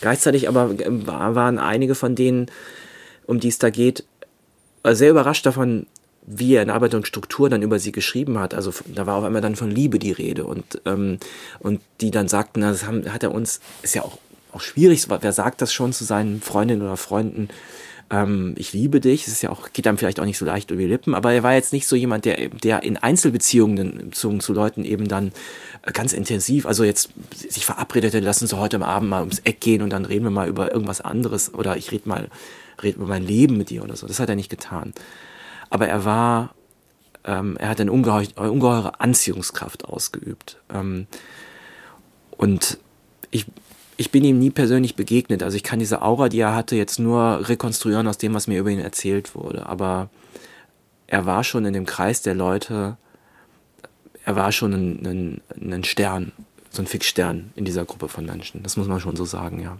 Also mit einer enormen Anziehungskraft. Die kann ich auch verstehen und ich kann auch verstehen, dass du Schwierigkeiten hattest, das vielleicht zu rekonstruieren, das irgendwie zu fühlen, weil es ja tatsächlich gar nicht so viele Interviews, äh, sage ich mal, Videos gibt, auf denen man ihn noch so entdecken kann. Mhm. Ne? Dass man mhm. so versuchen kann nachzuspüren, was war denn das jetzt eigentlich mhm. für ein Typ. Mhm. Also deswegen die, dieses Bild, was ich versucht habe zu zeichnen, von ihm lebt von den Erinnerungen und Schilderungen derjenigen, die ihm, die ihm nah waren. Ich habe, ähm, ich habe, äh, komischerweise finde ich sie nicht mehr. Ich habe ähm, ich habe ja eingangs erzählt, dass ich eben ein Buch über, äh, dass ich schon mal ein Buch über ihn geschrieben habe, wo es um Chick ging und ähm, habe damals ihm E-Mails geschrieben und äh, gefragt, ob er vielleicht ein paar Fragen beantworten könnte. Das war der einzige Kontakt, den wir eigentlich nach der, nach 2001, als wir damals am, am Anfang eben in diesem Paparazzi-Forum zusammen geschrieben haben, irgendwie miteinander hatten. Ich habe diese E-Mails nicht mehr gefunden. Ich bin ihm tatsächlich nie begegnet. Für mich ist er eben einfach auch ein, äh, fast schon Herrndorf, eigentlich auch eher so eine, so ein Bild, das ich wahrnehme. Und wo ich dann eben durch die Beschreibung der andere versuche, das Bild so klar oder ich habe versucht, das so stark zu konturieren, wie es irgendwie geht, aber ähm, ihm selber auch nur die Hand zu, geschüttelt zu haben, das ist äh, äh also einfach absurd, weil wir ganz viele gemeinsame Freunde haben. Es ist einfach nie passiert und ich habe aber trotzdem dann gedacht, als ich dann anfing zu, schre äh, zu schreiben, dass das eigentlich gut so war, weil ich eben so nicht von der von dem Unglück, ihn verloren zu haben, ähm, überfallen worden bin, wie das seine Freunde zuteil bis heute sind, wenn sie über ihn reden, weil der Verlust natürlich enorm ist. So jemanden so zu verlieren, ist einfach natürlich schrecklich. Aber das äh, quasi ist, kann ich mir vorstellen, weil ich auch Menschen verloren habe. Aber ich habe hab, ähm, zumindest auf sozusagen, was das diese Frage angeht, eben immer mit einer Distanz auf ihn geschaut, die beim Schreiben wirklich hilfreich war. Mhm. Ich stelle mir es für die Freunde und Familie. Seine Mutter sagt ja auch, sie hat dann manchmal gar nicht mit ihm telefoniert, aber sie konnte jeden Tag über den Blog lesen und schafft mhm. sich auch deshalb einen Computer an, damit ja. sie ja. den Blog in der Zeit lesen kann, um zu erfahren, wie es ihm geht. Ähm, und letztlich hat er ja auch einen kleinen Kreis eingeweiht, ähm, wie er sterben wird, will und hat dann ja auch verfügt, ähm, was davon auch noch publik eben werden soll. Und das haben ja tatsächlich dann auch die Freunde für ihn mhm. so gemacht. Es ist eine, es sind im Grunde, also es, steckt in der, in diesen letzten Lebensjahren von Wolfgang Herrndorf und, zum, und er hat selber dokumentiert in Arbeit und Struktur eine Freundschaftsgeschichte, die wirklich einzigartig ist und die auch wirklich überwältigend ist, die der Kreis der Leute, diese Pappen, muss man vielleicht kurz mal einen Satz sagen, wer das, was das überhaupt ist. Also die höflichen Paparazzi waren ein Forum, das sich wie ganz viele Foren damals vor Facebook so Anfang der Nullerjahre zusammengefunden haben im Netz. Da ging es am Anfang nur darum, also es war so eine Seite, wo man schreiben konnte äh, über Begegnungen mit, mit Prominenten. Und der Punkt war nicht zu sagen, wie es war, mal äh, ähm, Franz Beckenbauer zu begegnen, sondern ähm, und was hat Beckenbauer getan, sondern wie schreibst du darüber? Es war so eigentlich so ein, so ein, so ein Forum, wo man, wo man lernte Wahrnehmung. Wie, wie schreibt man lustig über, über Episoden in deinem Leben? Und daraus, aus diesem, äh, das beginnt dann so und ganz schnell bildet sich so eine, so eine In-Group von Leuten, die, die sich irgendwie mehr, mehr oder weniger über das Internet sofort hardcore-mäßig anfreunden. Da gehört mittendrin eben dazu Wolfgang Herrndorf, Katrin Passig, ähm, Sascha Lobo ist später auch dabei, den vielleicht auch einige kennen. Auch prominente, bis heute prominente Autoren und Autoren. Und, ähm, und die tragen im Grunde Herrndorf, also der innerste, innerste Kreis dieser, dieser sogenannten Pappen, Paparazzi-Pappen, ähm, die begleiten ihn auf den letzten drei Jahren seines Lebens und über die Zeit auch hinaus. Also bis heute eben, du hast ja eingangs gesagt, es ist nicht leicht mit Menschen, also mit Menschen ins Gespräch zu kommen über Herrndorf, weil viele von denen eben sich nicht öffentlich über ihn äußern. Dieser, dieser Freundschaftskreis begleitet ihn, hilft ihm bei der Redigatur seiner Bücher, ähm, ist äh, ihm zur Seite bei, beim Einkaufen und beim bewacht äh, ihn, ist da. Und das ist äh, tatsächlich wirklich ähm, einzigartig äh, in der Intensität, weil es eben eigentlich auch nur lauter gestrandete Seelen, die sich in Berlin zusammenfinden und, und nicht nur in Berlin, die da eben quasi eine Art von Familie bilden, ja, und die trägt ihn. Und die, und er, das, und Arbeit und Struktur ist ein Denkmal im Grunde für, für diese Freundinnen und Freunde. Er sagt, er schreibt das ja auch an einer Stelle, habe ich, ähm, genau, er schreibt das an einer Stelle, wo er festhält, ähm, wie sein Ende quasi gefeiert mhm. werden soll. Äh, da schreibt er, wo wir schon dabei sind, ich hoffe, es kommt keiner auf die Idee, eine Annonce aufzugeben oder einen Kranz zu kaufen. Besauf, besauft euch im Prasnik. Prasnik. Meine Vorstellung einer geglückten Party war immer Beckett Murphy Kapitel 12. Wenn es jemand schafft, so ein Papiersäckchen aufzutreiben, würde mich das ohne Ende erheitern, um das restliche Pathos gleich noch mit weg zu erledigen. Ich wünsche euch, wenn eure Stunde kommt, dass ihr Freunde habt, wie ihr es seid. Thema Ende. Ah, ich, ja, das ist zum echt, ähm, ja, und so kommt es dann auch. Also sie, äh, beziehungsweise es kommt nicht so. Natürlich schalten sie eine Anzeige, ähm, streiten, also diskutieren stundenlang darüber, wie die aussehen wird, schreiben in die Anzeige rein, dass er eigentlich keine Anzeige will und dass er, dass er eigentlich nur will, dass sie eine Party im Prasnik feiern. Sie feiern eine Party im Prasnik. Sie, er wünscht sich ein ganz einfaches Kreuz ähm, an der Stelle, an der er sich das Leben nimmt. Das wird geschweißt und äh, in der Gruppe des engsten Kreises gemeinsam mit den Eltern und der Witwe eben äh, an den Schifffahrtskanal da in, ähm, das ist kurz vom Flughafen Tegel, wird es da in den, am, am Tag, also an, es ist eben September 2013, in den Boden gerammt eine, ähm, eine Freundin aus dem Kreis der Pappen ähm, trägt noch eine Zeile aus einem seiner Lieblingsgedichte vor. Und die das ist schon wahnsinnig bewegend gewesen, als ich dann das, mir das alles mal ausgemalt habe. Ich war nicht dabei, ich habe das auch das eben rekonstruieren müssen, aber schon auch die Rekonstru Rekonstruktion dieses intimen Augenblickes da. Also Intimität in einer sehr, sehr großen Gruppe von Leuten. Ähm, da ist eigentlich im Grunde alles drin, was Herrndorf, Herrndorf ausgemacht hat, der gleichzeitig ganz, ganz klein und Detail, also ganz intim sein konnte und ganz, ganz groß. Und diese große Gruppe, die gemeinsam ein sehr, sehr intimes Gefühl ähm, miteinander teilt und auch geradezu zelebriert. Ähm, das ist echt eindrucksvoll. Ich komme jetzt so ein bisschen ab von der eigentlichen Frage, ähm, wer diese Freundinnen und Freunde waren, aber es ist ähm, wirklich bewegend, die sich anzuschauen, wie auf den letzten Metern, wie sie alle zusammenstehen und wie sie sich auch tragen. Und bis heute. Also uns bis heute eben ähm, bis heute gibt es diesen Kreis der Leute noch. Ulrike Sterblich beispielsweise, die Schriftstellerin, gehört auch dazu. Es gibt ganz, ganz viele von denen, die auch tatsächlich auch bis heute schreiben oder prominent geworden sind. Es gibt auch ganz viele Leute, die gar nicht im Licht der Öffentlich Öffentlichkeit sind. Und ähm, das, diese Leute waren ihm die Welt. Und ähm, die sind da bis zum Schluss. Ja, zu diesem Ende hätte ich, habe ich noch eine Frage. Warum dann doch ein Kreuz? Wahnsinn. Die Frage habe ich mich tatsächlich. Das, du bist der erste Mensch auf der Welt, der dem das auffällt da habe ich wirklich, jetzt muss ich ein bisschen, jetzt muss ich kurz mal durchatmen. Total interessant. Mein Impuls wäre jetzt darauf zu antworten, das ist der Traditionalist Herrndorf, der eben auch sich selbst malt in Christusdarstellungen, ähm, also in, es gibt ein Selbstporträt von ihm, wo er, ähm, wo er quasi in der Manier von, Ikono, äh, von, von Ikonenmalerei sich selbst darstellt.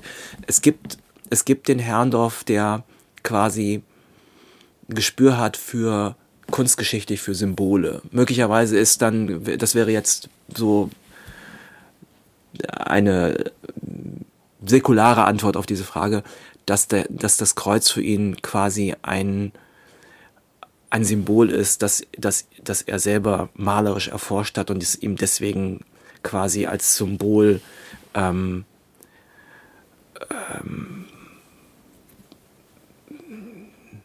ja, notwendig erscheint in so einer Situation. Er war eben auch ein Klassiker und, äh, und ein Romantiker. Ich glaube nicht, dass das, ich bezweifle sehr stark oder ich weiß oder ich kann mit vollkommener Überzeugung sagen, es ist nicht eine religiöse, sozusagen, da kommt nicht, also es ist jetzt nicht so äh, in der Stunde des Todes, wo dann, ähm, ähm, gibt es doch, wo ist denn das? Das ist ein berühmter Text, wo dann im, wo sich jemand darüber aufregt, dass in der Stunde des Todes alle dann doch wieder nach dem, ähm, äh, nach, dem, äh, nach dem Priester rufen.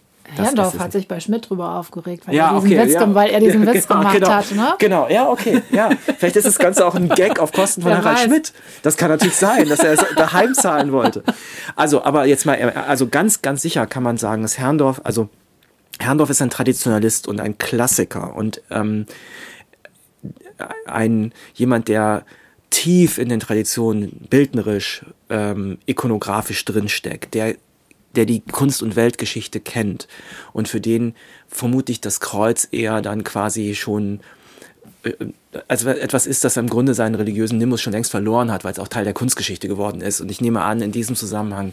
Aber tatsächlich, ja, könnte man, es ist wirklich, es ist wirklich jetzt wenig, das ist jetzt Wahnsinn. Ich meine, diese Frage, äh, da hätte ich, ähm, da wüsste ich jetzt auch tatsächlich nicht,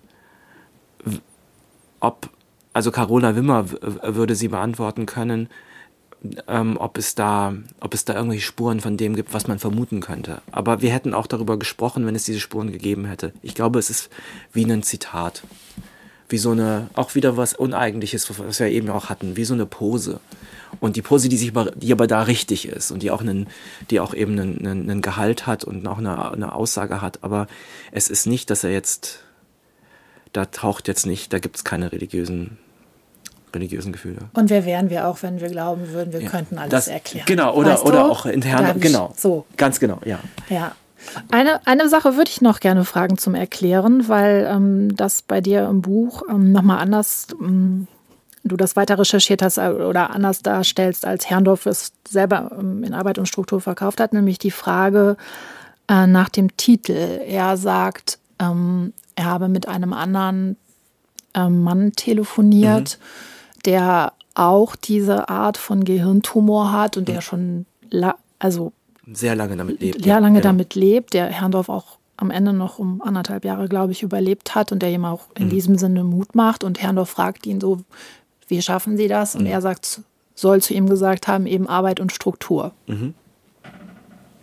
Und ich, und ich hab, stelle das anders dar. Nee, du stellst das nicht anders dar, du Ja. sagst nur, äh, ich hatte den Eindruck, ähm, dass es nicht, also er hat ja auch andere Titel Genau, es gab andere, vorgeschlagen. ja, ja, es gab so, es gab so spielerisch dass andere, es nicht so Titel. Ja. ne, in Stein Ja. gemeißelt war, dass das jetzt, das war der Ja, ich glaube, das ist, aber das war, ähm, das, das waren so, da, er hat so mit anderen Titeln ähm, ähm, gespielt, aber das war nie, das äh, erreichte nie auch nur die Stufe, äh, Stufe soweit, soweit ich jetzt das beurteilen kann, ähm, dass man wirklich tatsächlich drüber äh, nachgedacht hätte. Ich glaube, jetzt müsste ich kurz überlegen, Final Girl war eine Variante oder alle, alles, also so sinngemäß alles Scheiße, Alles Scheiße. sowas, ja, genau.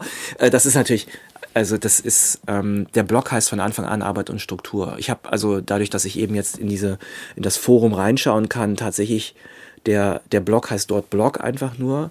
Ähm, aber es ist vollkommen klar, ähm, dass das Arbeit und Struktur heißen wird, ja. Das Gespr äh, und, und ähm, ja, also deswegen, es gibt Varianten, aber das ist, das wird nie, das erweckt er tatsächlich nicht ernsthaft, ja.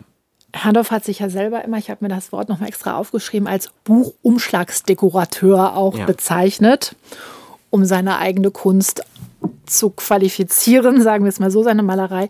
Und er ja tatsächlich auch eine Zeit davon gelebt hat. Das Titelbild des Buches ist ein Himmel, davon hat er viele gemalt, aber das Titelbild des Buches ist kein Herrndorf. Ist kein Herrndorf. Es gibt kein einziges, er hat kein einziges Buch selber illustriert. Die Bücher, die jetzt nach seinem Tod Kunstwerke von ihm zeigen, also wie, wie meine Biografie eben, Selbstporträt von ihm aus den Nürnberger Zeiten, das ist alles nach seinem Tod. Er hat selber, er wurde immer wieder natürlich nah, naheliegenderweise weil er unglaubliche Buchcover gestaltet hat, gefragt, willst du das nicht, willst du nicht eins deiner Bücher selber gestalten? War völlig für ihn ausgeschlossen. Er hat einfach, es ist fast schon so, als wollte er mit aller Kraft die beiden äh, Kunstformen voneinander trennen. Er war so unglücklich und so unzufrieden mit seiner eigenen Malerei, obwohl er es so toll konnte, ähm, dass er, glaube ich, mit dem Augenblick, als er anfing dann zu schreiben und richtig zu schreiben, professionell zu schreiben, nicht das eine dann kontaminieren wollte durch das andere. Er hat dann noch, er hat dann irgendwann mal ja auch radikal aufgehört zu malen und wollte das nicht mehr, aber er hat seine eigenen Bücher verrückt eigentlich nicht nicht gestaltet. Oder auf der anderen Seite nicht verrückt, weil er einfach dachte, er sei gescheitert mit dem, was er da tat. Er hat selber viel gelesen und das finde ich an dem Buch auch toll, dass man so nebenbei ein bisschen mitbekommt, wen er verehrt hat. Mhm. Goethe irgendwann. Karen Duwe Liebeslied. Ja, ja. Ähm, und andere. Und das wiederum macht, finde ich, eben auch die Freude neben seinem eigenen ähm, Sprachstil, seiner Ironie, die man aber einfach entdecken muss beim Lesen. Mhm. Das kann man, finde ich, immer nur in kleinen Beispielen erklären, aber das ja. muss man erfahren. Aber macht eben auch das Freude, ähm, das zu entdecken.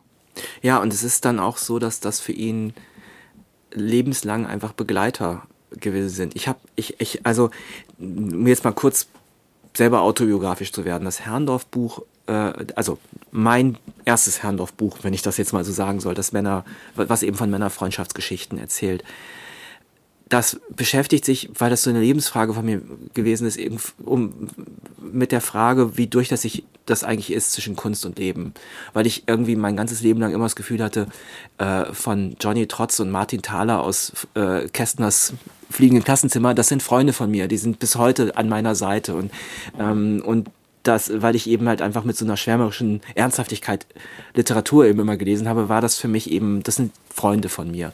Und Herrndorf ging's, äh, geht es ganz ähnlich und das hat mich zutiefst gerührt, als ich das dann festgestellt habe, dass für ihn eben da gibt es keinen Unterschied. Diese Leute wandern in sein Leben rein irgendwann mal und die verlassen ihn auch nicht mehr. Und er spielt dann zum Teil auch mit Calvin Scott aus einem seiner Lieblingsbücher, dem Zauberberg, eben dann mehr oder weniger Zauberbergfiguren, Nafta und Setimbrini nach, weil einfach für ihn Kunst und Leben, da ist die Membran doch sehr, sehr durchlässig. Und das finde ich, das finde ich einfach wunderbar, weil ähm, das ist ein so existenzieller Umgang mit, mit Kunst, ich finde es einfach, das, das hat mich einfach total gerührt festzustellen, dass, dass, ähm, dass das bei ihm ja sein ganzes Leben so geprägt hat. Und die Leute waren, also diese Figuren waren dann eben auch dann durch seine Bücher. Ich finde leider gerade das Zitat nicht über das Lesen, weil das so gut passen würde.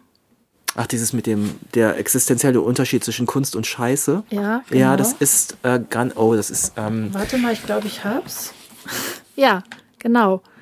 Ja. Da, da sagt er, da schreibt er nämlich, ich bin Schriftsteller und man wird es nicht glauben, dass Literatur mich sonst kalt gelassen hätte, aber was jetzt zurückhält beim Lesen, ist das Gefühl, dass ich zuletzt in der Kindheit und Pubertät regelmäßig und danach nur noch sehr sporadisch und nur bei wenigen Büchern hatte.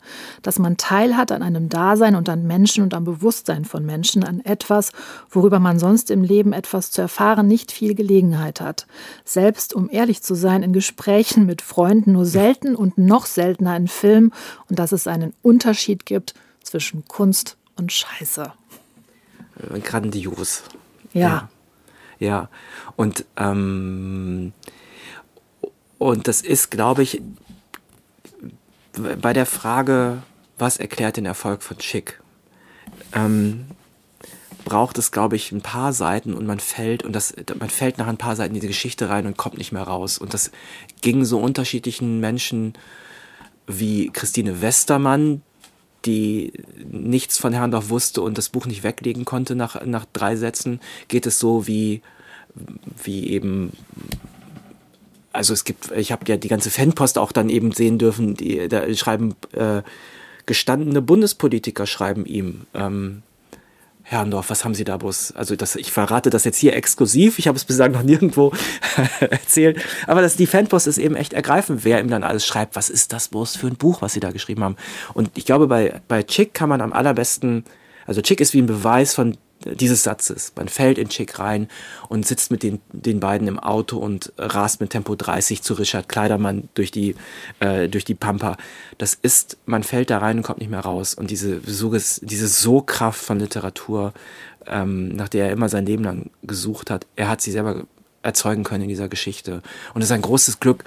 Ich meine, es ist ja bis heute so, ähm, dass, ich lese professionell eben, weil ich Literatur, die Literatur bei uns äh, betreue, natürlich unglaublich viel. Aber die, äh, die Augenblicke, in denen man in solche Romane richtig reinfällt, sind, ähm, die bleiben echt rar. Und die, und das ist ein großes Glück, wenn man wieder denkt, oh Gott, jetzt, ich, der, es ist wieder so ein Buch, wo ich denke, kann ich jetzt bitte nach Hause gehen?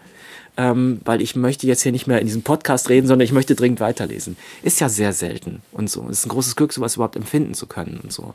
Und seine Empfindungsfähigkeit war eben sehr, sehr stark ausgebildet und dadurch aber auch eben auch die Empfindsamkeit gegenüber Mist oder Scheiße, wie er sagt. Und ähm, Dieser Satz fällt aber, muss man auch sagen, kurz nachdem er, also die späten Nullerjahre, so ab 2008, 2009, geht es ihm wirklich nicht gut und er hadert im Grunde mit allem, was er angefangen hat und auch mit dem Lesen und auch mit der Literatur. Insofern ähm, kommt er da auch wirklich aus einem Loch raus und, ähm, und ähm, ist sehr genervt von dem, wirklich tatsächlich von dem, mit dem er sich die ganze Zeit beschäftigt hat davor.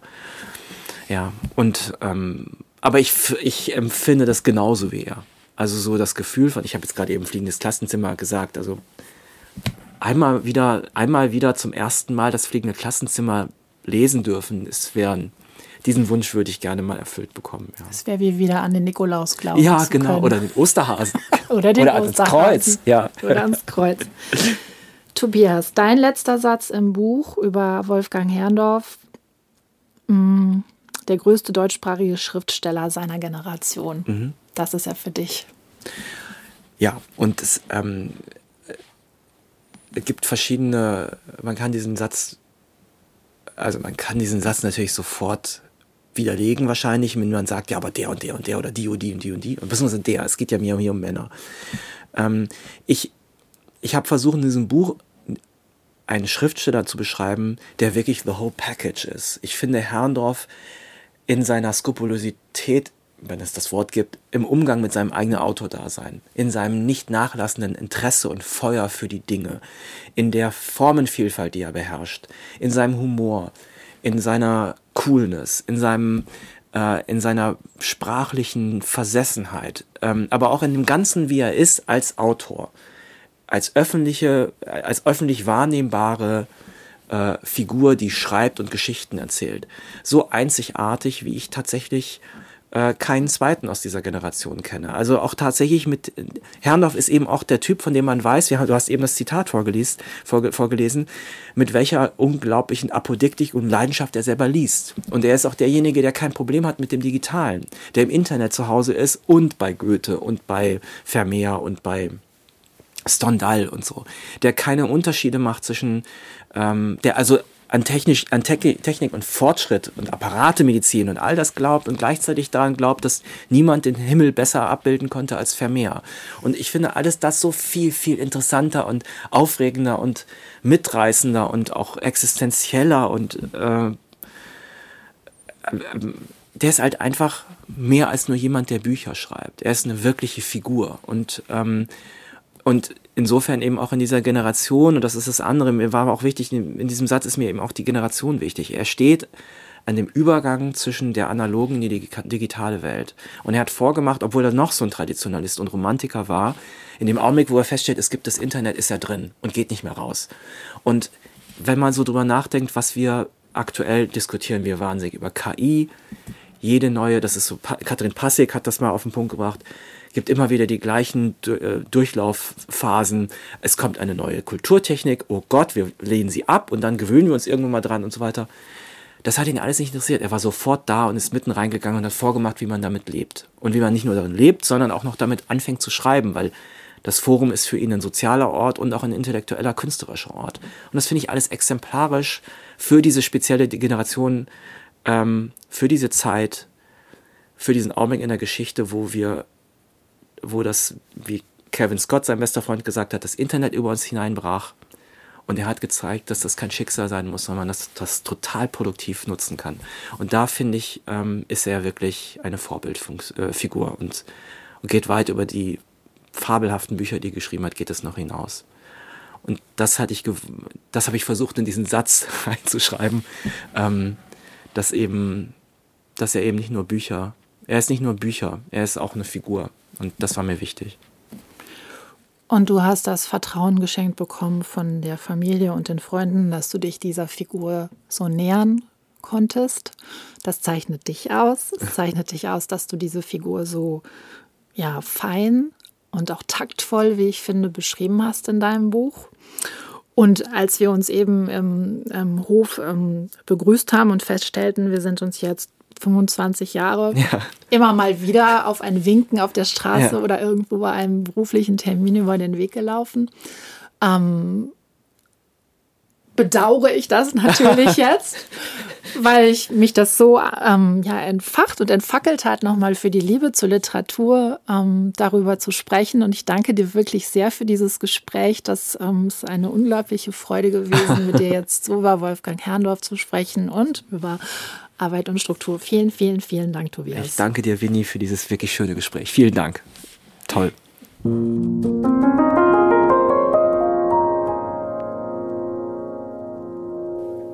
Es ist noch nicht ganz das Ende. Einen Gedanken möchte ich noch hinterher schicken nach diesem Gespräch, nach dieser Episode, weil es um das Thema Suizid ging und das bislang hier in diesem Podcast noch kein Thema war. Sich das Leben nehmen, wenn deine Gedanken darum kreisen, dann hast du hoffentlich Familie, Freundin, Freunde, die dir zuhören. Und wenn es nicht so ist oder du mit denen darüber nicht sprechen möchtest, es gibt kostenlos und auch anonym Beratung bei der Telefonseelsorge, sowohl ähm, am Telefon, aber auch online. Und die Kontaktdaten findest du auf der Seite www.telefonseelsorge.de. Und darüber hinaus gibt es auch eine Liste aller bundesweiten Hilfsstellen, und zwar auf der Seite der Deutschen Gesellschaft für Suizidprävention www.suizidprophylaxe.de. Jetzt ist diese Folge wirklich zu Ende. Danke fürs Zuhören. Troststoff, ein Literaturpodcast. Geschichten über Tod, Trauer und Trost. Ende.